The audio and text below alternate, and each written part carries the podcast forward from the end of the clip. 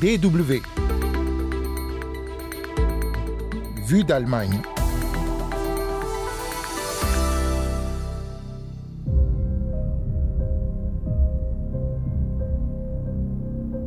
Anne Frank, c'est un nom que vous avez peut-être euh, déjà entendu, un visage peut-être même déjà vu en photo. Son journal, devenu un livre, a été traduit en près de 70 langues. Un journal qui raconte l'histoire de cette jeune fille cachée dans un appartement à Amsterdam pour échapper à la déportation pendant la Seconde Guerre mondiale. Les nazis la rattraperont, elle et sa famille. Elle mourra en 1945. Un enquêteur du FBI américain désigne aujourd'hui, près de 80 ans après les faits, un homme principal suspect, dénonciateur supposé de la famille Frank aux nazis. L'enquête a duré des années et on y revient aujourd'hui dans Vue d'Allemagne. Willkommen, bienvenue à toutes et à tous.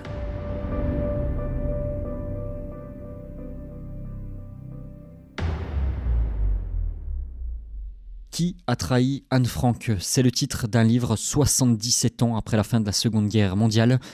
Une équipe d'experts menée par un détective du FBI américain à la retraite assure avoir donc aujourd'hui résolu cette énigme.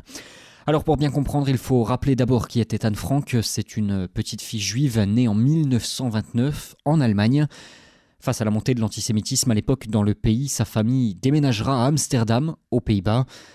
Mais en 1940, les nazis envahissent le pays. Anne Frank et sa famille doivent se cacher pour échapper à la déportation. Ils se retrouvent alors confinés dans un petit appartement. Très peu de personnes savent qu'ils sont cachés là. C'est dans cet appartement qu'Anne écrira son journal, celui qui deviendra un livre après la guerre, le journal d'Anne Frank. Elle y décrit ses conditions de vie, ses peurs, ses envies, son quotidien. Un quotidien qui prend fin brusquement le 4 août 1944. Ce jour-là, les nazis découvrent la planque. Ils arrêtent et déportent Anne, ses parents, sa sœur, quatre autres prisonniers juifs et deux personnes qui leur viennent en aide et vivent avec eux. Tous seront déportés donc. Anne Frank meurt en février 1945 dans le camp de la mort de Bergen-Belsen. Seul son père survivra dans la famille et c'est lui qui publiera après la guerre le journal de sa fille, devenu, selon certaines sources, le livre le plus traduit et lu au monde après la Bible. DW. Aujourd'hui et depuis 1944, une question principale demeure à propos de l'arrestation. Comment celle-ci a pu avoir lieu alors qu'Anne Frank et les autres se cachaient dans cet appartement secret? De nombreuses enquêtes ont déjà eu lieu sans réel résultat probant. On en sait plus donc aujourd'hui. Et pour comprendre, il faut encore une fois remonter un petit peu dans le temps. En 2016, donc, un cinéaste néerlandais, un journaliste décide de se pencher à nouveau sur la question de cette arrestation. Deux ans plus tard, en 2018, une équipe d'experts mêlant enquêteurs, historiens, graphologues, spécialistes du profilage se met en place, dirigée par un ancien détective du FBI à la retraite, Vince Pankow.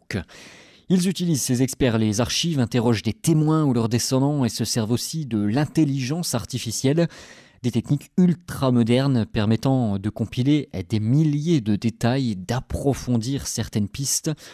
Près de six ans de travail au total. Les enquêteurs ont étudié plusieurs scénarios et se sont arrêtés finalement sur le nom d'Arnold Vandenberg, un notaire juif, lui aussi membre du conseil juif à l'époque mis en place aux Pays-Bas par les nazis pour servir de lien entre l'occupant et la population juive. Il le désigne, les enquêteurs, cet homme aujourd'hui comme coupable, dénonciateur. Pourquoi? Eh bien parce que son nom apparaît dans une lettre anonyme reçue par le père d'Anne Frank, Otto Frank, à son retour de déportation. Une lettre qui indique à l'époque que l'adresse de l'appartement aurait été fournie par le notaire aux occupants allemands. Il aurait donné aux nazis une liste d'adresses où des juifs se cachaient, dont la famille d'Anne Frank. Une dénonciation faite sous la contrainte pour sauver sa propre famille de la déportation, assure l'enquêteur retraité du FBI, Vince Pankow, sur la chaîne de télévision américaine CBS. En tant que membre fondateur du Conseil juif, il aurait eu connaissance des adresses où les juifs se cachaient. Lorsqu'il a perdu toutes ses protections, l'exemptant de devoir aller dans les camps, il a dû fournir quelque chose de précieux aux nazis avec lesquels il était en contact pour que lui et sa femme puissent rester en sécurité à cette époque. Une théorie confirmée par l'enquête que l'équipe d'investigation juge probable à 85%. Otto, le père d'Anne Frank, qui l'aurait su après la guerre, qui aurait su le nom de cet homme, n'aurait rien dit pour ne pas jeter le discrédit sur la famille et les descendants de celui qui les aurait donc euh, dénoncés. D'autant que cet homme est mort en 1950, rapidement donc après la guerre. Et ainsi, donc, aujourd'hui serait résolue l'énigme de la dénonciation de la famille d'Anne Frank. Une résolution terrible. Un homme aurait contribué à la mort d'autres pour sauver la vie de sa propre famille comme raconte le cinéaste néerlandais qui a fait un film donc sur cette enquête, Chins Bayens. J'ai trouvé ça très douloureux. On pourrait peut-être dire que j'ai même espéré que ce ne serait pas quelque chose comme ça, parce que je ressens la douleur de tous ces gens qui euh, sont mis dans une situation qui est très difficile à comprendre pour nous. La manière de dire et d'insister que près de 80 ans après les faits, que personne ne peut juger cette dénonciation.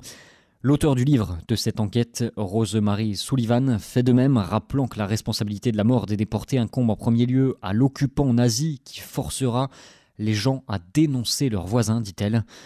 D'autres historiens appellent à la prudence, voire même au non-sens face à cette nouvelle enquête et la publication du nom de ce notaire juif, donc à l'époque.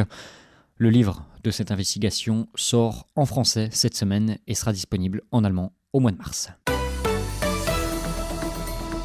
Vous écoutez la DW. Et sur la DW, c'est d'Allemagne. Avec, en deux mots, cette bonne nouvelle pour les défenseurs des droits des femmes en Allemagne. On vous parlait dans cette émission des difficultés dans l'accès à l'avortement en novembre dernier, et notamment du paragraphe 219A de la loi allemande qui interdit la publicité pour l'avortement, c'est le terme officiel et qui interdit dans les faits aux cabinets de médecins de donner des informations sur leur site internet, par exemple sur les méthodes d'avortement pratiquées euh, dans leur euh, cabinet. Eh bien, cela va changer. Le ministre fédéral de la Justice, Marco Buschmann, a annoncé la fin de ce paragraphe. L'article 219A du Code pénal sera supprimé. J'ai pour cela transmis un projet de loi aujourd'hui en ce sens. Nous voulons mettre fin à cette situation juridique intolérable. Voilà, reste le problème d'un autre paragraphe, le paragraphe 218, euh, qui rend de fait l'avortement illégal en Allemagne, toujours. Alors celui-ci est possible et dépénalisé, mais l'accès à de tels soins reste pour de nombreuses femmes très compliqué, toujours en Allemagne. Je vous invite à ce sujet à réécouter l'émission du mois de novembre. Vue d'Allemagne, deuxième partie, on prend la direction de l'Amérique et du Canada, plus précisément à Montréal. La ville, réputée pour son froid, ses hivers rudes et qui fait désormais parler d'elle aussi pour ses fusillades. En 2021, la ville en a connu près de 200 et la cadence ne ralentit pas en ce début 2022. La semaine dernière encore, un adolescent est mort dans un quartier réputé pourtant tranquille. Des histoires de gangs, de duels sur les réseaux sociaux et dans les rues. Reportage à Montréal signé Alexis Gacon. Dans Petite Bourgogne, le slogan de la fête de quartier s'imposait de lui-même cette année. Tous pour la paix. Fresnel Busserette est médiateur urbain auprès des jeunes. Par rapport à tout ce qui se passe euh, mais dans le quartier, mais dans tout le Montréal, c'est qu'on juge nécessaire de vraiment faire des choses par rapport à ce qui se passe. C'est que tous pour la paix, c'est vraiment un terme qui pourrait rassembler tout le monde. On prend vraiment comme euh, les taux par les cônes, comme on dit, en, en parlant vraiment après ce que toutes les personnes concernées pour trouver des solutions. Dans le quartier, plusieurs fusillades ont éclaté cet été. L'une d'entre elles a atteint le mur d'une crèche où les enfants jouaient.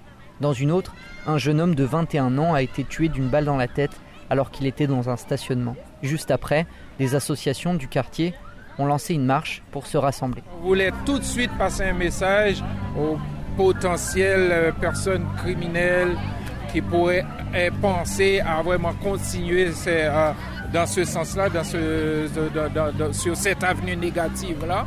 On a fait la marche et puis on dirait que ça a aidé. Le message est comme passé. En septembre dernier, 27 fusillades ont éclaté dans la ville. Assez pour que ça devienne le thème majeur de la campagne pour la mairie. Denis Coderre, l'ancien maire, qui a finalement perdu, avait misé toute sa campagne là-dessus. Il a eu de cesse de répéter que sous le dernier mandat, celui de sa concurrente, la ville était devenue dangereuse. Je suis en colère parce que je comprends pourquoi les gens ont peur en ce moment. On a besoin de donner davantage d'outils aux policiers pour changer les choses. Quand les gens se tirent dessus dans un quartier supposé calme, soit c'est une purge au sein des gangs, soit il y a un message de la ville qui visiblement ne passe pas.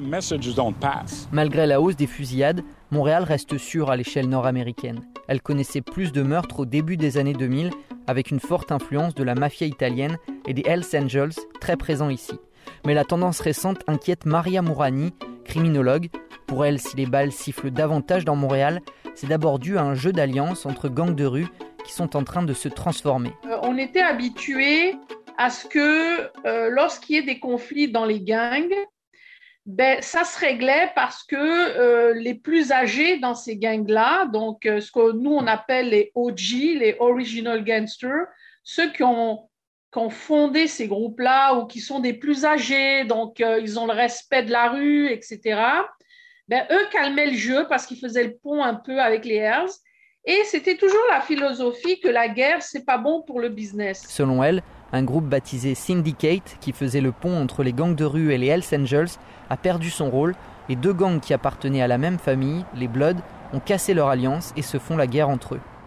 Cette guerre-là est à l'intérieur même de la même famille des Bloods et cette guerre-là s'est un petit peu décimée, c'est-à-dire elle s'est un peu spreadée, elle s'est étendue avec les alliés de chaque groupe. Il faut ajouter à ça une plus grande facilité à acquérir les armes puisqu'ils peuvent se les fabriquer eux-mêmes avec des imprimantes 3D.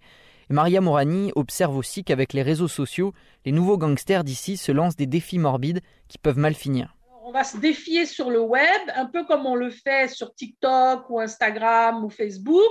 On se défie et il y a escalade de la violence et réplique immédiate. Donc au fond, la guerre euh, réelle est aussi une guerre virtuelle qui envenime la guerre réelle et qui se règle dans les conflits et dans le sang. Pour elle, la police de la ville avait tous les outils pour lutter contre cette violence armée avec des escouades spécialisées, mais n'a pas su les conserver. Ces escouades-là sont bonnes, vont développer des expertises, vont développer des façons de faire, et il va y avoir comme une accalmie, c'est-à-dire le, politique va regarder, il va dire tiens, on n'entend plus beaucoup parler des gangs de rue, on n'entend plus beaucoup parler euh, des problèmes des armes, donc tout va bien. Alors là, qu'est-ce qu'ils font? Ils abolissent ces fameuses escouades-là. Le rappeur sans pression a côtoyé les gangs de rue dans le passé, mais s'en est sorti en partie grâce au rap. Il observe lui aussi que les armes circulent beaucoup plus ces derniers temps dans la ville. Je vais pas tourner autour du pot. J'avais un grand frère qui, était membre de gang de rue de, ma jeunesse, de ma jeunesse. Puis euh, soit lui, il m'a toujours gardé loin de ça. Mais j'ai toujours tout vu ça. Aujourd'hui, ce que je crois, c'est que les crimes sont rendus beaucoup plus violents. Quand moi j'étais jeune, les gars se battaient à coups poing, tu vois, on se battait avec les mains et tout. Aujourd'hui, je pense que la violence, c'est pas quelque chose de nouveau. Les gangs, j'en parlais il y a 20 ans, 25 ans. Sauf qu'aujourd'hui, tu vois, euh, les armes à feu, c'est vraiment un fléau. Un festival de rap a même été annulé en banlieue de Montréal cet automne parce que des gangsters prévoyaient de s'y rendre. Des rappeurs ont aussi perdu la vie dans les fusillades ces derniers mois. Souvent, quand quelque chose de grave arrive, une fusillade, puis qu'un rappeur est impliqué, ça donne une image négative au, rap, on, met beaucoup de lumière là-dessus, mais comme on parle pas de toutes les vies que le rap a sauvées, tu sais, comme euh, moi le rap c'est, ça qui m'a sauvé, c'est le rap qui m'a qui m'a sorti de la rue. La plupart des, des, gars que moi j'ai connus qui étaient dans une gang aujourd'hui, c'est, c'est prison, c'est sont morts. Il faut que tu saches quand tu rentres dans une gang, tu prends tous les problèmes de la gang.